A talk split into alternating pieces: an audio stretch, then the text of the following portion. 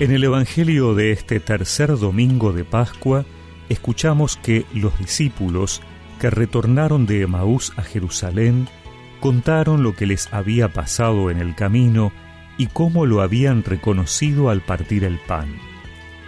Todavía estaban hablando de eso cuando Jesús se apareció en medio de ellos y les dijo, La paz esté con ustedes.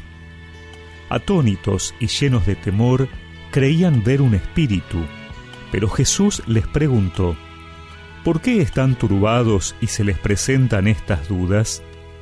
Miren mis manos y mis pies, soy yo mismo. Tóquenme y vean. Un espíritu no tiene carne ni huesos, como ven que yo tengo. Y diciendo esto, les mostró sus manos y sus pies. Era tal la alegría y la admiración de los discípulos que se resistían a creer. Pero Jesús les preguntó, ¿Tienen aquí algo para comer? Ellos le presentaron un trozo de pescado asado. Él lo tomó y lo comió delante de todos. Después les dijo, Cuando todavía estaba con ustedes, yo les decía, es necesario que se cumpla todo lo que está escrito de mí en la ley de Moisés, en los profetas y en los salmos. Entonces les abrió la inteligencia para que pudieran comprender las escrituras y añadió, Así estaba escrito, el Mesías debía sufrir y resucitar de entre los muertos al tercer día, y comenzando por Jerusalén, en su nombre, debía predicarse a todas las naciones la conversión para el perdón de los pecados. Ustedes son testigos de todo esto.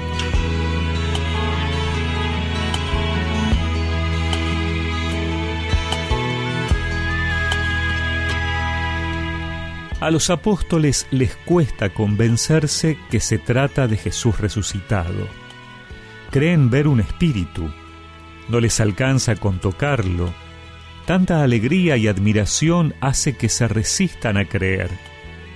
Jesús tuvo que comer un trozo de pescado delante de ellos para mostrarles que no era un fantasma, sino que era real.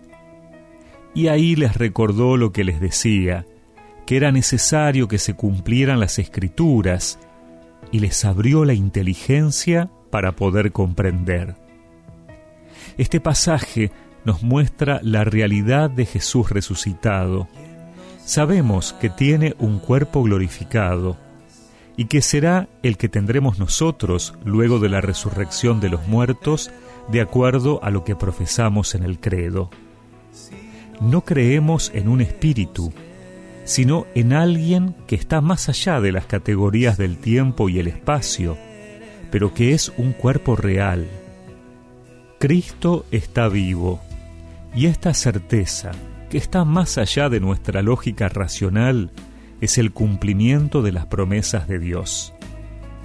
También nosotros necesitamos pedirle al Señor que abra nuestro entendimiento, pero para comprender desde la lógica de Dios, para que aceptando esta realidad de un Dios que nos salva, podamos creer más en Él, y especialmente en este tiempo pascual, poder vivir y anunciarlo, ser testigos de que Él vive y está con nosotros. Abre mis ojos, dame entendimiento,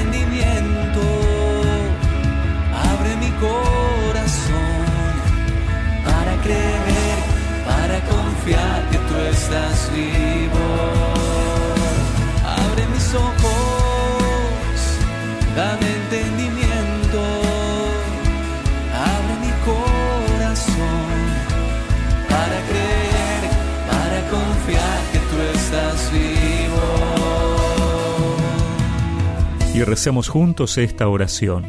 Señor, abre mi inteligencia para comprender con la mente y el corazón tus planes de vida y salvación para nosotros.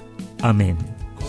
Y que la bendición de Dios Todopoderoso, del Padre, del Hijo y del Espíritu Santo los acompañe siempre.